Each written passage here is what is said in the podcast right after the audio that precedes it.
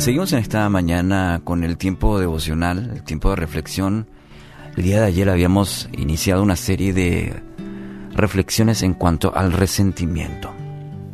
Un pastor fue llamado a asistir a un hombre que estaba en sus últimos días. Era un hombre que nadie apreciaba. Era un hombre muy duro, amargado, y siempre dejaba en claro a su entorno que no quería hablar con nadie y tampoco que nadie le hablara. Hasta los niños huían de él. La gente se preguntaba por qué este hombre se había vuelto tan amargado y tan malo. Algunos pensaban que tenía alguna culpa secreta, otros estaban seguros de que había cometido algún crimen horrible, hasta que eh, quizás era fugitivo de la justicia. Pero todos estaban equivocados.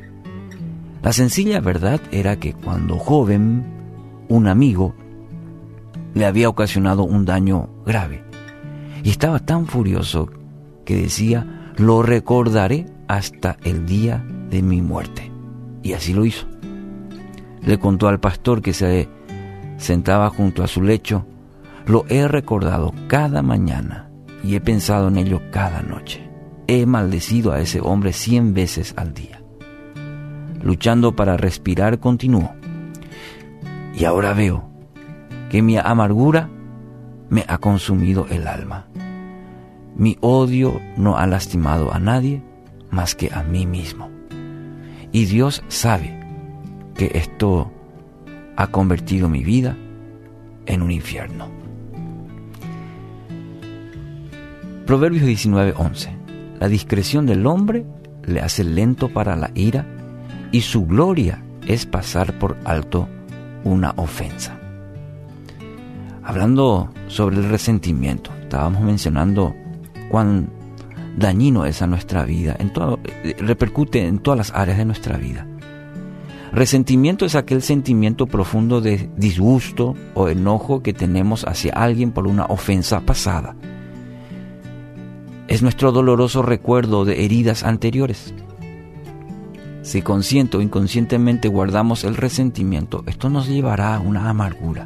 La amargura afecta su salud, la mente, la personalidad y sobre todo nuestra comunión con Dios. Su adversario Satanás le puede robar toda su vida. Y él cuando él llega, viene no solamente para destruir, viene para robar, matar y destruir todo. Quiere robar la vida, matar la vida por medio de la amargura.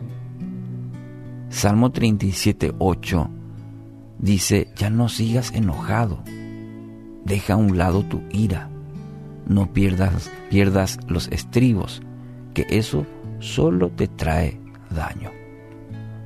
Mucha gente abriga resentimiento de años.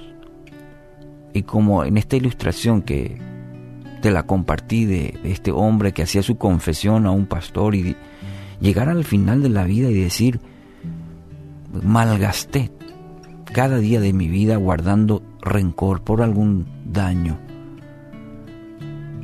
Y Satanás sabe de, de, todo ese daño que puede producir en nuestra vida y la utiliza como herramienta para robar, matar, destruir nuestra propia vida. Por eso el salmista dice, ya no sigas enojado, no, no abrigues, no guardes. Deja a un lado ese enojo. Y a veces somos muy buenos para justificar nuestro, nuestro enojo, nuestro estado emocional.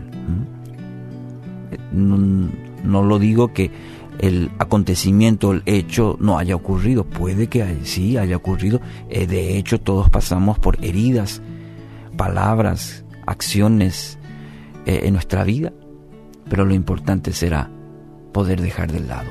Hoy quiero, es mi oración, mi anhelo y mi deseo que experimentes la libertad a través del perdón. Así como Dios te ha perdonado, hoy también puedas perdonar.